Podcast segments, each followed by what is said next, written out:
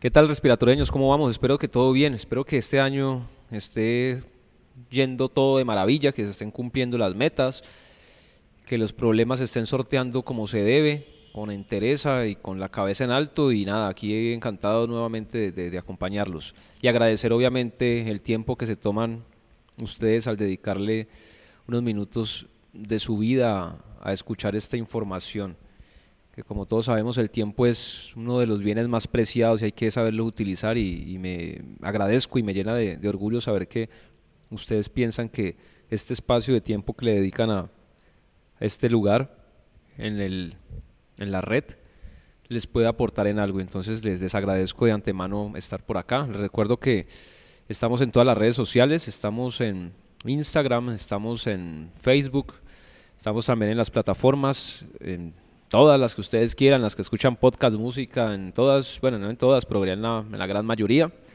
Entonces, nada, estamos como BioResp, también como terapia respiratoria hispano. Mi nombre es Carlos Valencia y hoy, pues nada, agradecerles por estar aquí conmigo. El día de hoy eh, traigo un tema que, que me apasiona mucho y que me lo preguntaron y me colocaron a pensar. Me dijeron, ve, ¿y ¿Cómo ves tú el tema de la evolución de los equipos tecnológicos?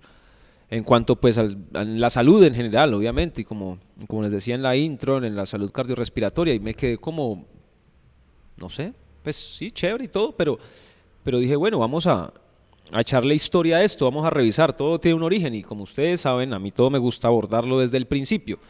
Así que me puse a investigar y hice ahí un, un pequeño trabajo periodístico, investigativo, histórico, que quiero compartir con ustedes el día de hoy. Entonces, inicialmente eh, hay que hablar de una persona, una frase más que de la persona, igual también, pero dice Sir Isaac Newton que si he visto más es poniéndome sobre los hombros de gigantes. Y esto es una, una frase muy potente porque si hoy estamos donde estamos, es porque atrás de nosotros ha habido muchísima gente trabajando, desde nuestras familias hasta los grandes científicos que nos permitieron con todos sus estudios este tipo de comunicación que tenemos aquí. Que mi señal de voz, mi señal analógica se convierta en digital y llegue hasta sus casas, sus lugares de trabajo, celulares, donde lo estén amplificando. Entonces es muy, es muy chévere y siempre recordar a estas personas en la historia, es hacerles un homenaje. Sabemos que hay muchos científicos y muchas personas en general, hasta nuestras familias, que han hecho grandes cosas y se han quedado por allá en el olvido. Y recordemos que si estamos hoy aquí sentados, si estamos haciendo lo que estamos haciendo, trabajando, estudiando, es gracias a todas esas personas. Entonces, siempre gratitud, siempre gratitud con todas esas personas, sean científicos, familiares, amigos, conocidos, todos los que nos han ayudado para estar en el momento en el que estamos hoy.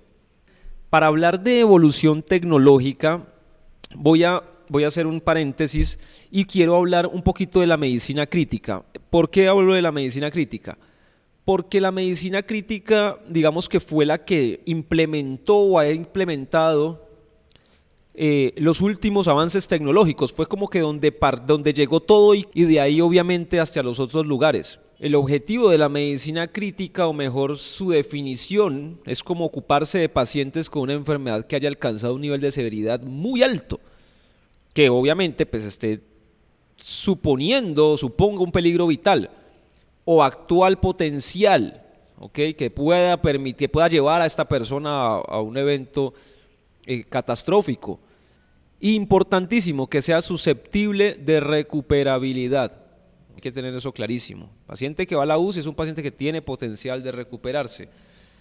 Se dice eh, que la medicina crítica es de las últimas o la, pues, de las últimas especialidades médicas porque pues tuvo su boom y su crecimiento en los años 50 como consecuencia de la necesidad de prestar soporte ventilatorio a las personas afectadas por esta epidemia de poliomielitis pues que todos hemos hablado y que aquí ya en el podcast hemos conversado algo, algo de eso específicamente en Latinoamérica eh, y en habla hispana como tal, esta medicina crítica arrancó por allá en los años 60 más o menos. En general, las diferencias en los países latinoamericanos ha sido muy corta. Perú, Colombia, Venezuela, Brasil, Argentina, Chile La verdad fue todo muy, muy, muy, muy gradual en la, en la década de los principios de los 60, principios de los 60, 70, más o menos por esos lados, algunos antes, como en el 58, pero pues hemos estado muy, muy unidos en este sentido.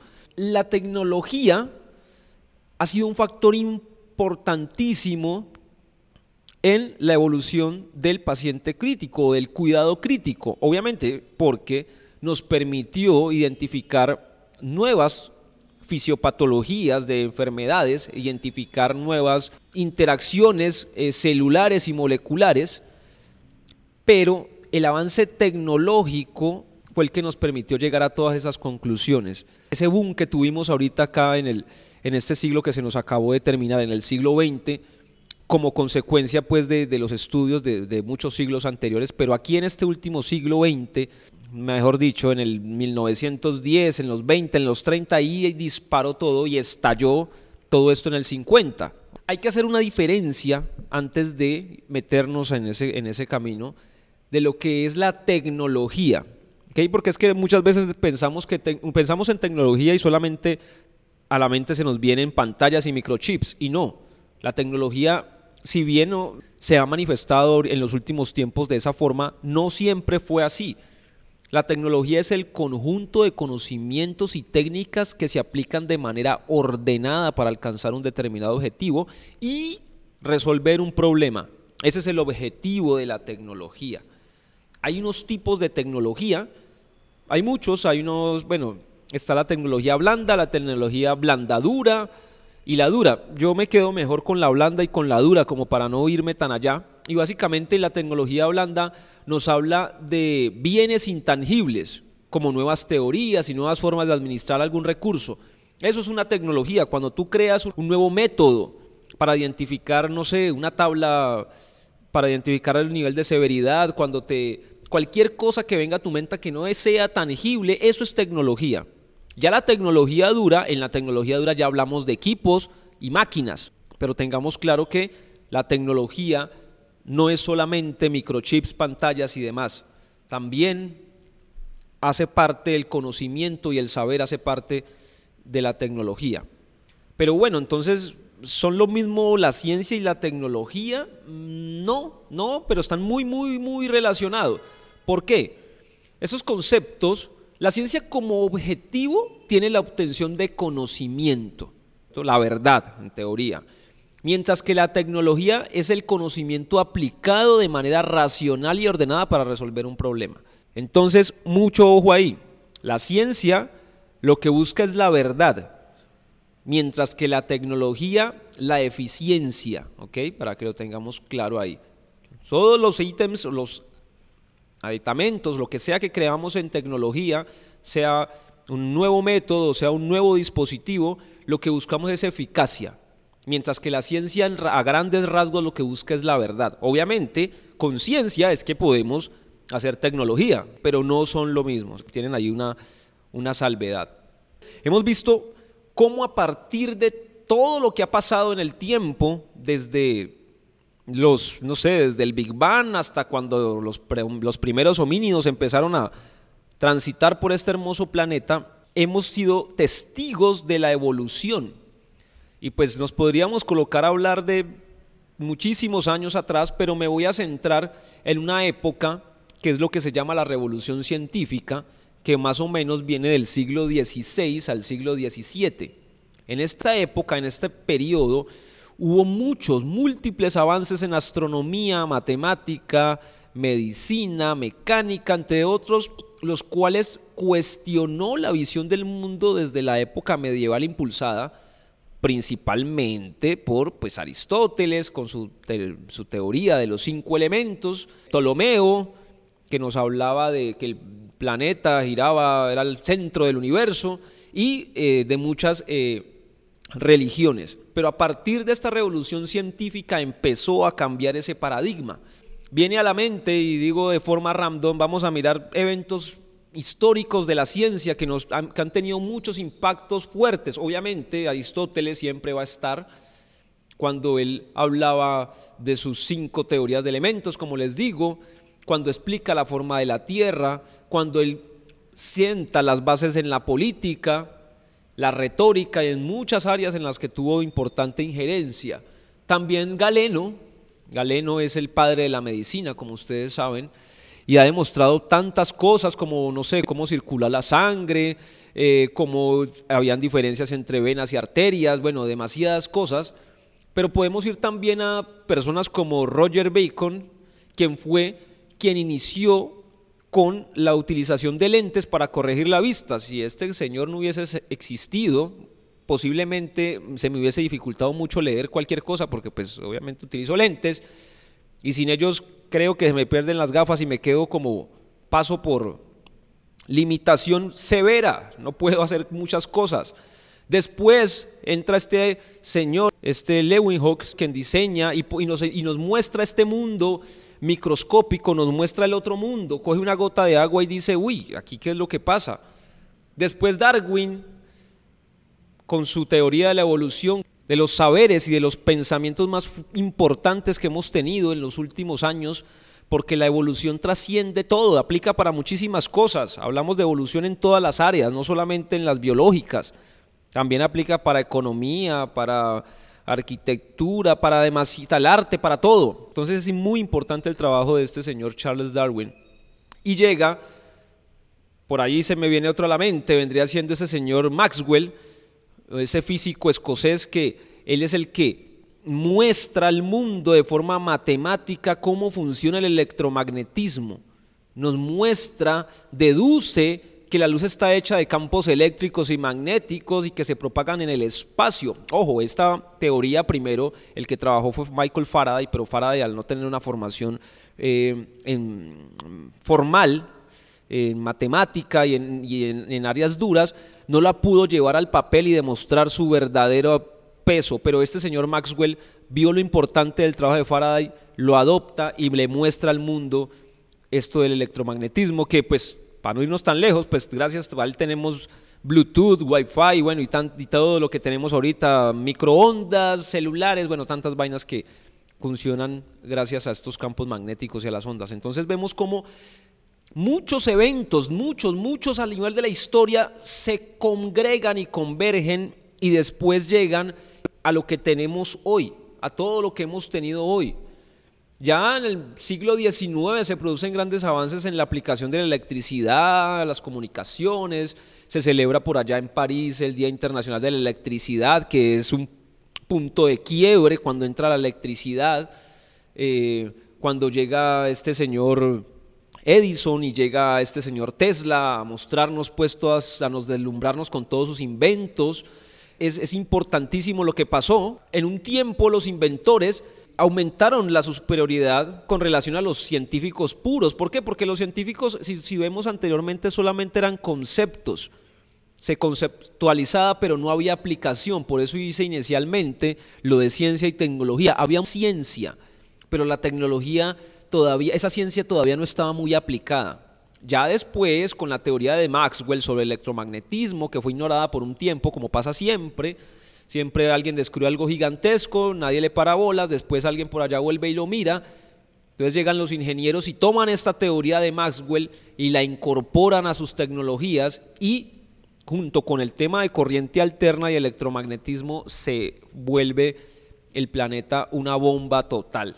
Y pues obviamente estamos nosotros acá disfrutando de, de esto. Entonces, importantísimo el famoso el ACDC, ¿cierto? Como la banda de rock Tesla y Edison, que pues tuvieron, como ustedes saben, tantos inconvenientes, pero finalmente eh, gana la, la puja eh, Tesla demostrando que su forma de corriente es mucho más efectiva, mucho más fácil y es la que actualmente utilizamos, el transporte de energía que nos llega de energía eléctrica a nuestras casas.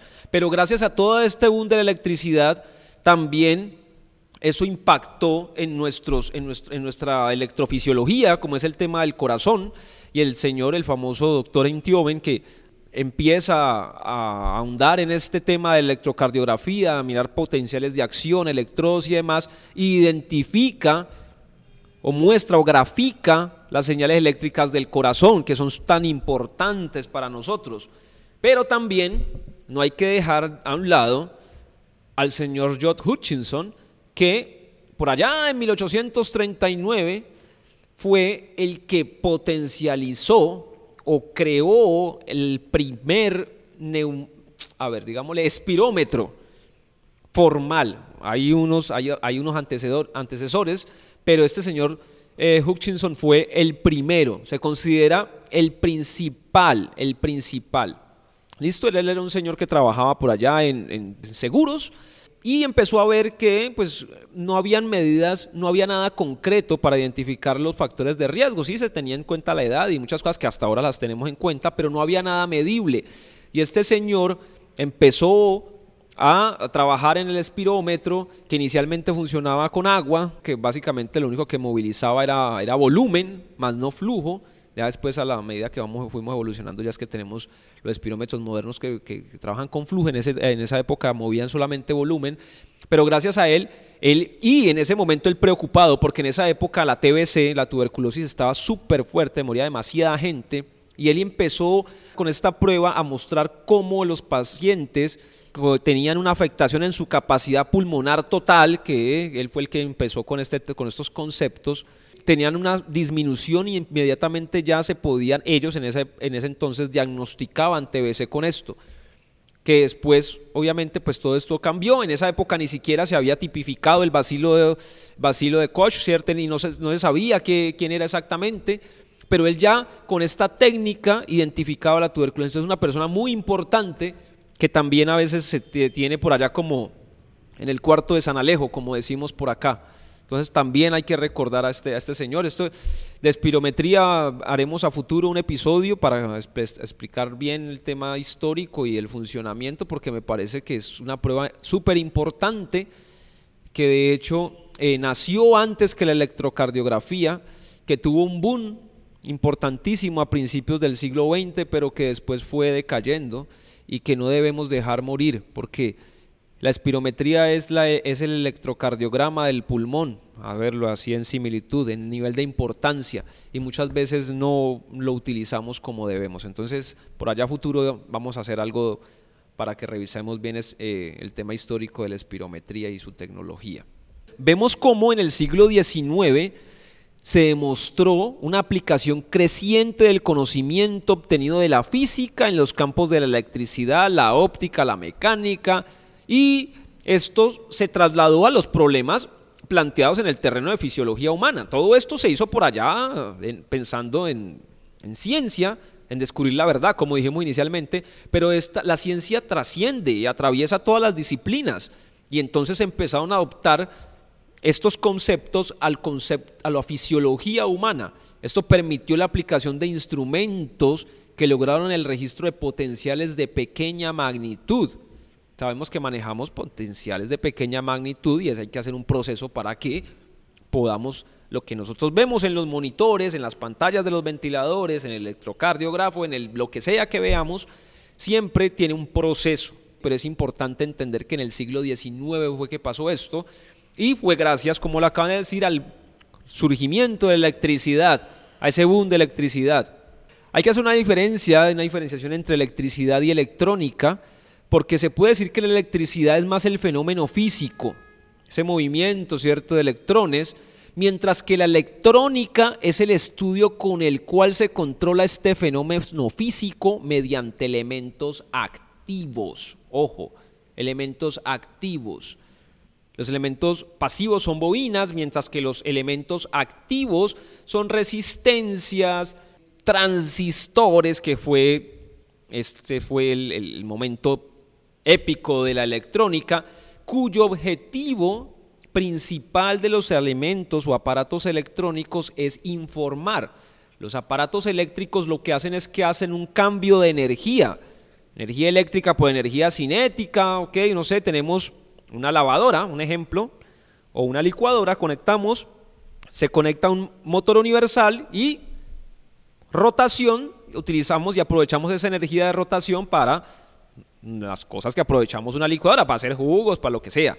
Mientras que los, los objetivos electrónicos, el objetivo de los aparatos electrónicos es informarnos, darnos qué es lo que está pasando. La electrónica tiene unos periodos Thomas Alva Edison es el primero que empieza a notar el tema de la electrónica, empieza a mirar por allá en 1883 cuando notó en estos bombillos el tema de emisión termoiónica. Básicamente la emisión termoiónica es como cuando tú ves en los bombillos, en las bombillas antiguas, esta, esta, esta corriente este que se calientan y hay una, una luz que se emite y entonces empezaron a pensar, bueno, ¿y qué está pasando ahí? Que esa emisión de, de, calor va de un lado al otro. ¿Cómo pasa eso?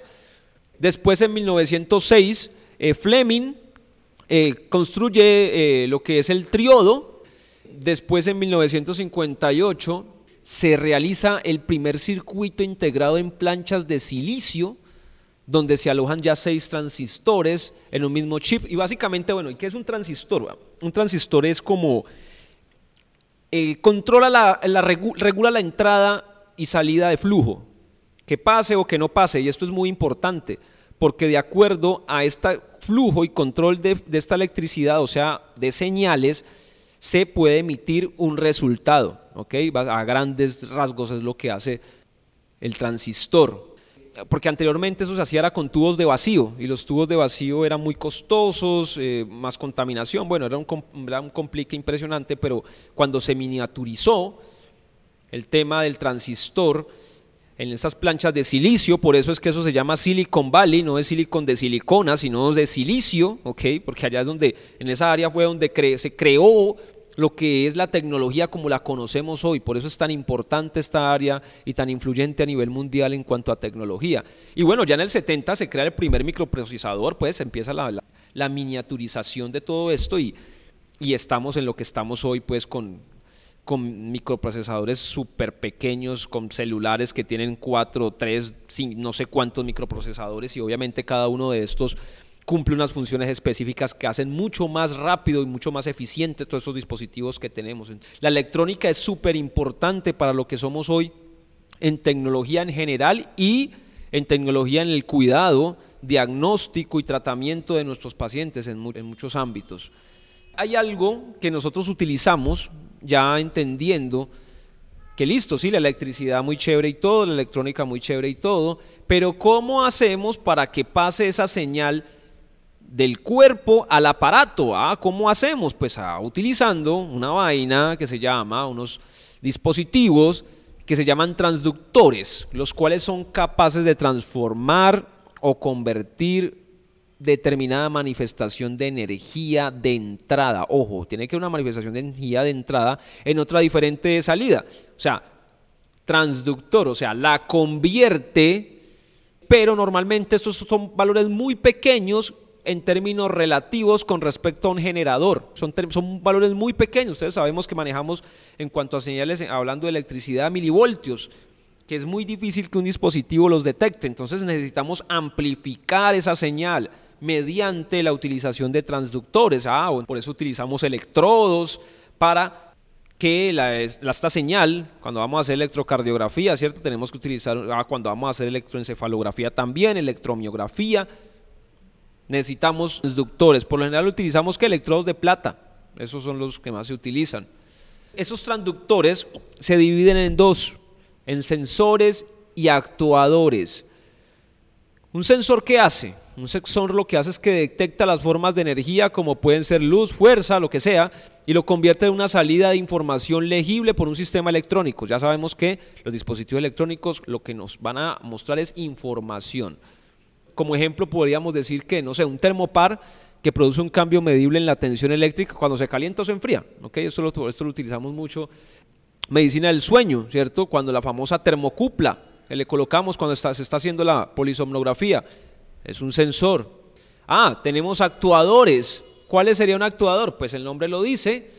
También recibe una entrada y generan una salida, pero funcionan en sentido opuesto al sensor. Un actuador es un transductor que recibe información y produce una salida. O sea, ejemplo, recibe una señal y lo que hace es que alerta. Un ejemplo, hay una señal de entrada, en este caso de electrocardiografía y básicamente el actuador lo que va a hacer es que se enciende el bombillo en el monitor porque es que el paciente tiene una frecuencia cardíaca de 220 por minuto. Ahí actúan sensores y actuadores, los actuadores dándonos la alarma y el sensor identificando esta señal para que lo tengamos claro.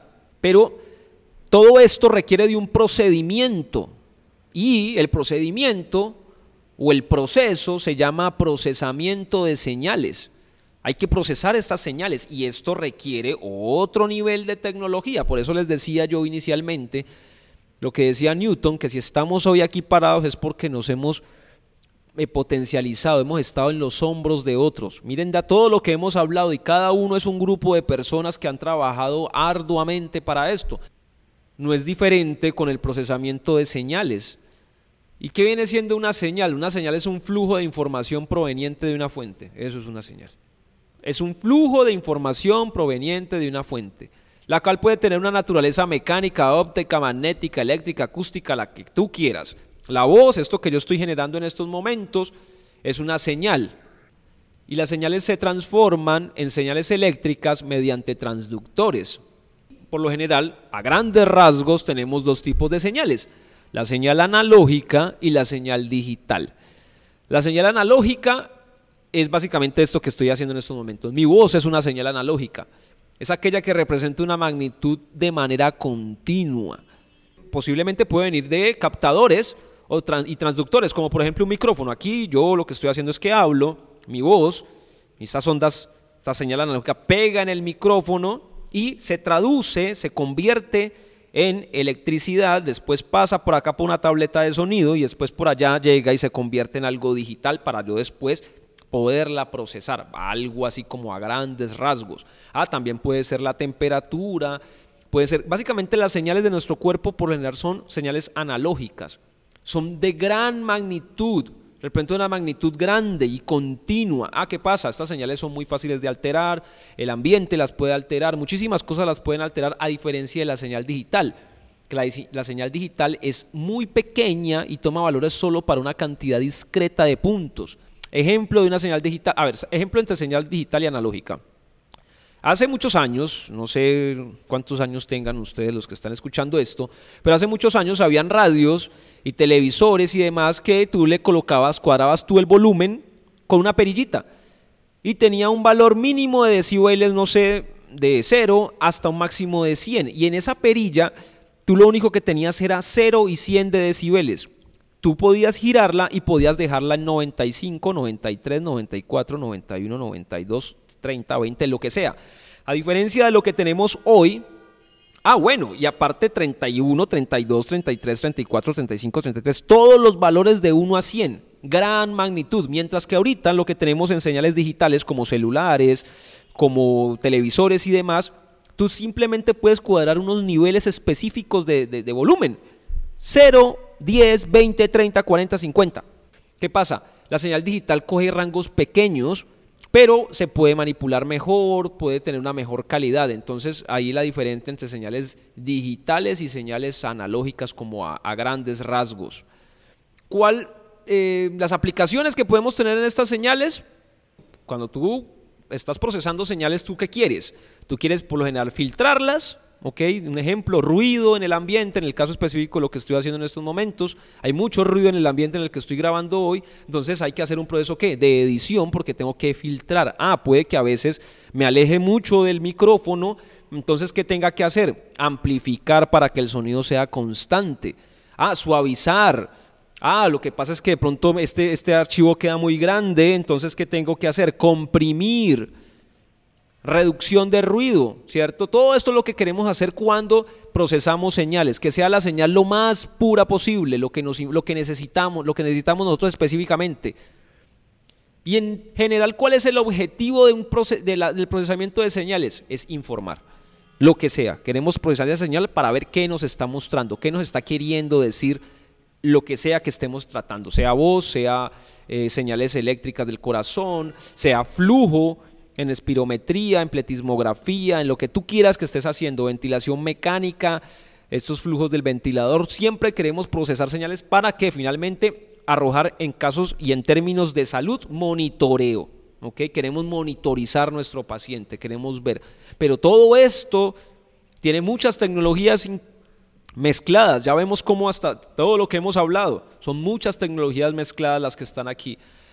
Pero bueno, hay una pregunta que me, dejó a mí como pensativo. Bueno, ¿y quién inventó el primer monitor de signos vitales? Pues les cuento que no, no sé, la verdad, no, no llegué, no llegué a, a identificarlo, pero lo que sí identifiqué es que es, como les acabo de decir, la mezcla de muchas cosas, del galvanómetro de 1820, del quimógrafo de 1847, que básicamente con el quimógrafo fue que se empezó a graficar como tal las señales en el caso específico y puntual de la presión arterial, la curva pletismográfica de presión arterial fue con un quimógrafo y después cuando ya se empezó a ver de forma un poquito gráfica las señales eléctricas fue con el osciloscopio por allá en 1897, que básicamente fue, es como la tecnología de rayos catódicos, que es una tecnología que permite visualizar imágenes mediante unas de rayos católicos, catódicos. Perdón.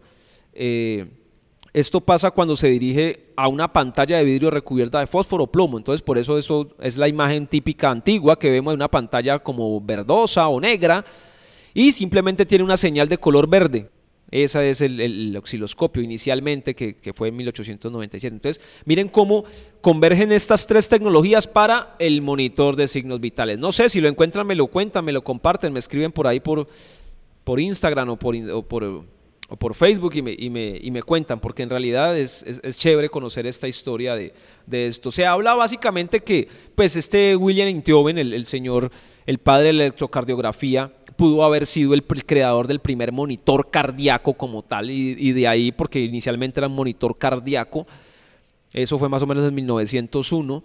Y de ahí ya ustedes saben que los monitores modernos ya tenemos contención arterial, eh, camnografía, eh, frecuencia respiratoria, saturación, bueno, tantos ítems que tenemos en estos monitores tan modernos. Pero se dice que el primero fue creado por el señor Intioven cuando empezó con el tema de la electrocardiografía. Entonces, ya dijimos que los dispositivos electrónicos, su función o su principal intención es informar. Pues sí, eso es de la electrónica. Entonces, los monitores de signos vitales, ¿qué, son? Pues son dispositivos que son muy complejos por todo lo que hemos conversado, que se encargan de qué?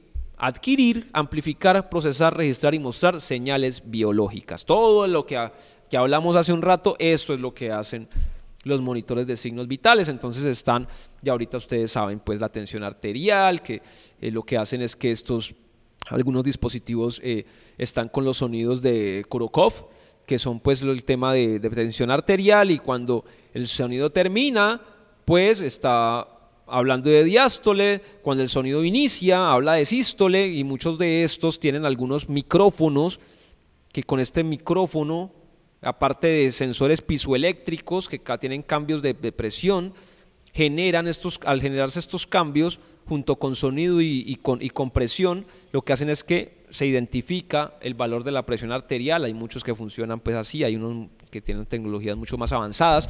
Eh, también tenemos los oxímetros de pulso, que pues, fueron un poquito más nuevos, esos sí son como el 74, 1974, por allá un señor, un japonés, eh, basado en las pulsaciones arteriales, eh, pues que saben que cambian de color y pueden ser leídas usando un radio de absorción de luz roja e infrarroja, desarrolló el primer oxímetro de pulso.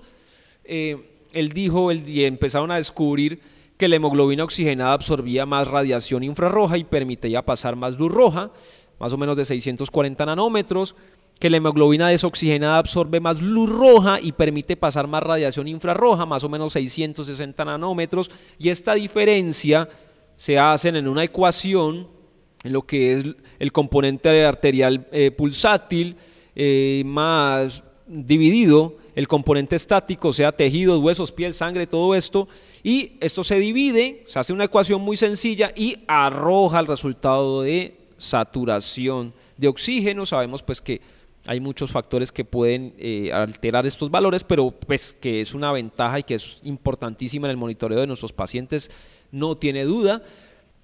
El termómetro, la historia del termómetro también pues es muy importante. Tenemos monitores que ya nos permiten procesar la temperatura de nuestros pacientes. Esto inicia por allá en 1592 con el señor Galileo que construye el primer termoscopio, pasando por Fahrenheit en 1714 que inventa el termómetro de mercurio y eh, ya por acá en 1867 cuando el señor Albert inventa el primer termómetro médico práctico. Ya por acá, ya en 1984, eh, Benzinger utiliza el termómetro de oído, que ustedes saben que se utiliza más en, pediatría. pero también ha tenido sus periodos de, evolución bastante importante. En 1828, no se me puede olvidar, se inventa el termopar, y ese termopar es el que se añade a los eh, monitores como los conocemos hoy, que los, monitores muchos funcionan es con termopar, ¿listo? Los termómetros electrónicos también pues son importantes, los utilizamos, constan de una sonda sensible a la temperatura mediante la acción de un termistor o sensor, termopar como lo acabo de, decir. Y esto lo que hace es que produce unas señales eléctricas que varían con los cambios en la temperatura. Estas señales son convertidas a la imagen de la temperatura más o menos y los termistores están compuestos normalmente de óxidos de metal. Eh, los más utilizados pueden ser el manganeso, el níquel, el cobalto, el hierro y creo por ahí que hasta zinc también se, utilizan en estos, en, estos, en estos termómetros. Pero pues es imposible hablar de la historia de los dispositivos y la evolución de, la, de estos eventos tecnológicos que nos tienen hoy como estamos pues sin hablar de ventilación mecánica, que también ha sido pues una vaina súper importante de la cual eh, muchos respiratorios me, eh, me, meto en este, en, este, en, este gran, en ese gran mundo de la ventilación mecánica, pues trabajamos diariamente con estos dispositivos. Entonces, por allá yo creo que en un episodio, creo que fue en el primero, se hablamos algo de, de historia de la ventilación mecánica, entonces no no vamos a, profundizar mucho aquí. Si quieren, se van y, se, dan una vueltica por allá por el primer episodio y, lo escuchamos y por allá nos, dice algo. Pero importante recordar pues el tema de, del señor eh, Besalio, cuando pues él lo que hace es que hace una apertura en, el tronco de la tráquea y, coloca un tubo y un junco de mimbre y empieza a decir que por ahí se puede reanimar a las personas cuando se inventa en 1880 y 1895 posteriormente lo que es el tubo orotraquear y el laringoscopio, y pues ya lo que vino pues con Dinker y todo esto y el tema de, la presión negativa que todos ustedes conocen, eh, el pulmotor de Drager pues que fue el primer dispositivo de presión positiva y pues ya hasta lo que estamos hoy básicamente pues con estos ventiladores súper súper avanzados que también como mencionamos en aquel momento ya tenemos, ya vamos en la quinta generación de estos dispositivos eh, de primera, segunda, tercera generación y básicamente esto, este, este boom ya de la, del ventilador como lo conocemos hoy llega con el boom de la electrónica, como lo dijimos en este episodio, lo que lo hablamos hace unos minuticos, con el boom de la electrónica y de los transistores y de todo esto que llega, es que podemos empezar a utilizar una monitoría adecuada. Ya tenemos gráficos, tenemos pantallas de tubos de rayos catódicos, tenemos una cantidad de cosas que nos llegan y nos permiten hacer monitoreos mucho, mucho, mucho, mucho más especializados como los que hacemos hoy a la cabecera del, paciente y nos permite identificar temas tan complejos como son las asincronías y, demás cosas que vemos a diariamente en nuestro quehacer en, en las unidades de cuidado intensivo y, y en el cuidado domiciliario, en los, nuestros pacientes ventilados, que también es importante hacer un monitoreo constante de todas estas gráficas. Hay que, ya para empezar a aterrizar, hay que entonces, ya después de todo esto que hemos dicho, hemos dicho que ha habido una gran boom en la tecnología y tenemos que empezar a entrar a mirar, pues en última, entonces finalmente, ¿qué es un equipo médico? Cuando hablo de equipo médico no hablo de equipo de personas, sino de dispositivo inanimado. Básicamente es un dispositivo operacional y funcional que reúne, ojo, escuchen muy bien, sistemas y subsistemas eléctricos, electrónicos o hidráulicos, incluidos los programas informáticos que intervengan en su funcionamiento. Miren todo lo que hay en un equipo médico. Eléctrico, electrónico, hidráulico, adicional programas informáticos. Esto destinado por el fabricante a ser de uso en seres humanos con fines de prevención, diagnóstico, tratamiento o rehabilitación. Es muy importante entender la tecnología tan potente que tenemos en nuestras manos día a día. Tenemos una tecnología impresionante, dispositivos potentísimos que muchas veces son subutilizados por nosotros. Entonces, el llamado y el que siempre hago a informarnos, a educarnos, para que estas personas que han puesto, han dedicado sus vidas enteras a, la realización de estos equipos, no lleguen a las manos o nuestras manos y sean subutilizados. Aprovechémoslos al máximo. Tenemos herramientas muy poderosas. Ah, tenemos unos dispositivos, obviamente, tenemos los invasivos, los no invasivos, los activos y los no activos. Pues los invasivos, obviamente, hablan de invasivos, pues obviamente que tengan un determinado tiempo insertados. Los no invasivos, los activos y los no activos. La clasificación según el contacto, pues también ah, ustedes saben que hay unos de uso transitorio, unos de uso corto. Transitorio hablamos menor a 60 minutos. Uso a corto tiempo hablamos de hasta 30 días. Uso prolongado hablamos de más de 30 días. Y los implantables son pues los que van quirúrgicamente y son mayores a 30 días. Eh, hay una clasificación de estos equipos que nosotros utilizamos tecnológicos según su riesgo y tenemos que son los clase 1, que son los de riesgo bajo, los de riesgo moderado serían los clase 2A, riesgo alto hablamos de clase 2B y riesgo muy alto hablamos de clase 3. Los de clase 1, ¿cuáles serían? Dispositivos no invasivos o invasivos a través de un orificio natural en forma transitoria, tema del estetoscopio, equipo de órganos. Eh, estos no están en contacto con el paciente o solo tocan la piel de forma transitoria. ¿Ok? Son muy, muy sencillos. Estos es clase 1, como les acabo de decir, equipo de órganos o estetoscopio. Los clase 2 son un poquito más, ¿cierto? Eh, un poquito más complicados. Son no invasivos o invasivos destinados a la conducción o almacenamiento de sangre, fluidos o tejidos destinados a la perfusión. ¿Equipo qué? El macrogoteo, una sonda, eh, de drenaje, cateterismo vesical. Esto sería equipos clase 2A. En los clase 2B son los que están sujetos a controles especiales en el diseño, fabricación, oiga, ojo, para garantizar la seguridad y efectividad.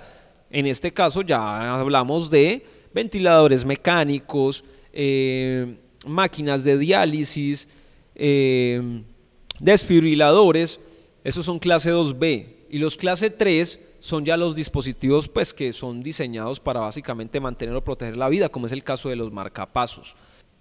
Vemos que esto se divide en unas categorías, por eso fuimos testigos en el último tiempo de la creación de dispositivos de alta tecnología y específicamente de ventilación mecánica, y salió el boom y todos se fueron o nos fuimos a ver cómo podíamos apoyar este, este tema de la ventilación mecánica, pero muchos de ellos no contamos, muchos no contaron con el nivel de madurez tecnológica que hay que tener en cuenta para la utilización, la realización de dispositivos médicos, que básicamente, por sus siglas en inglés, es la TRL o el TRLS, que son los bloques constitutivos de un método para estimar la madurez de tecnologías. Esto fue creado por la NASA en, 1900, en la década del 70 por allá en el 70, cuando estaban en, esa, en ese, ese momento tan fuerte con todo el planeta luchando por quién iba para, para la Luna, para el tema de la conquista espacial, ellos identificaron esta tabla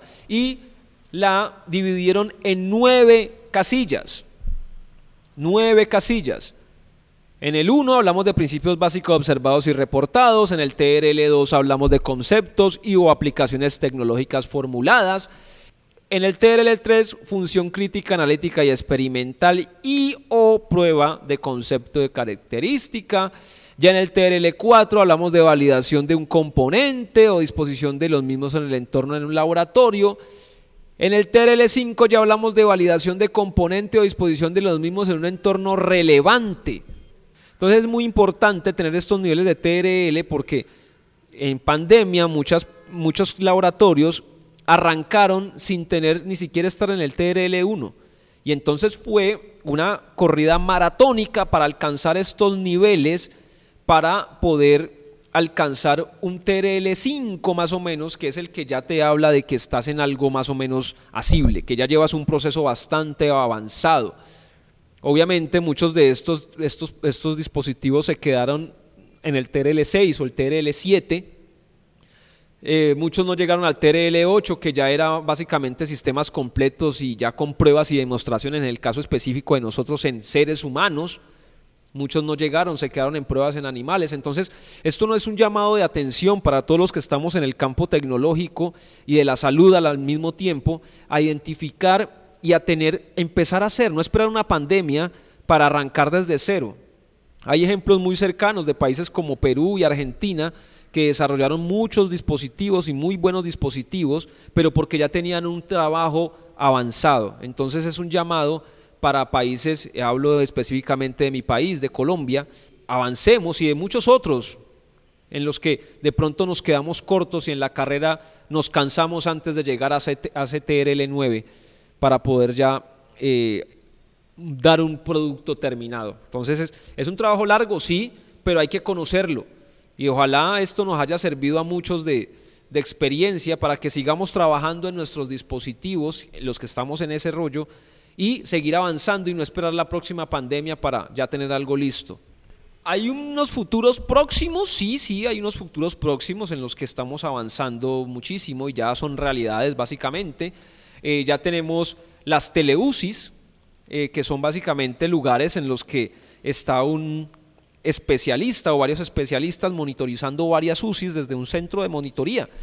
Y en este tema de pandémico, que vimos que hubo una crisis de especialistas impresionantes, vemos que este, este mecanismo nos permite que los especialistas estén dirigiendo muchas, muchas UCIs mediante la observación de monitoría y permita estar en varios lugares y así dar un apoyo oportuno a los profesionales en la salud que no tengan el entrenamiento suficiente para tomar decisiones importantes y de vital importancia, vuelvo y repito, para la salud de nuestros pacientes. Entonces este modelo de teleusis ya eh, en, ciudades como Bogotá se implementó y, tuvo un, éxito bastante importante. Otro dispositivo que es un dispositivo que vamos ya a...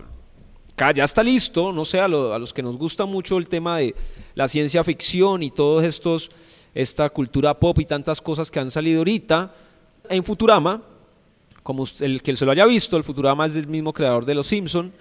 El doctor Hensworth él tenía un oloroscopio, ¿cierto? Y él en el oloroscopio identificaba unas cosas impresionantes. Pues les cuento que el, el oloroscopio básicamente ya existe y mediante el olor en el ambiente puede identificar infecciones. Entonces ahí se los dejo para que lo busquen, le, le echen ojito por ahí para que veamos que la ciencia ficción, como les dije en el primer episodio, es el propulsor de muchas veces la ciencia. Y ya está el horoscopio por acá.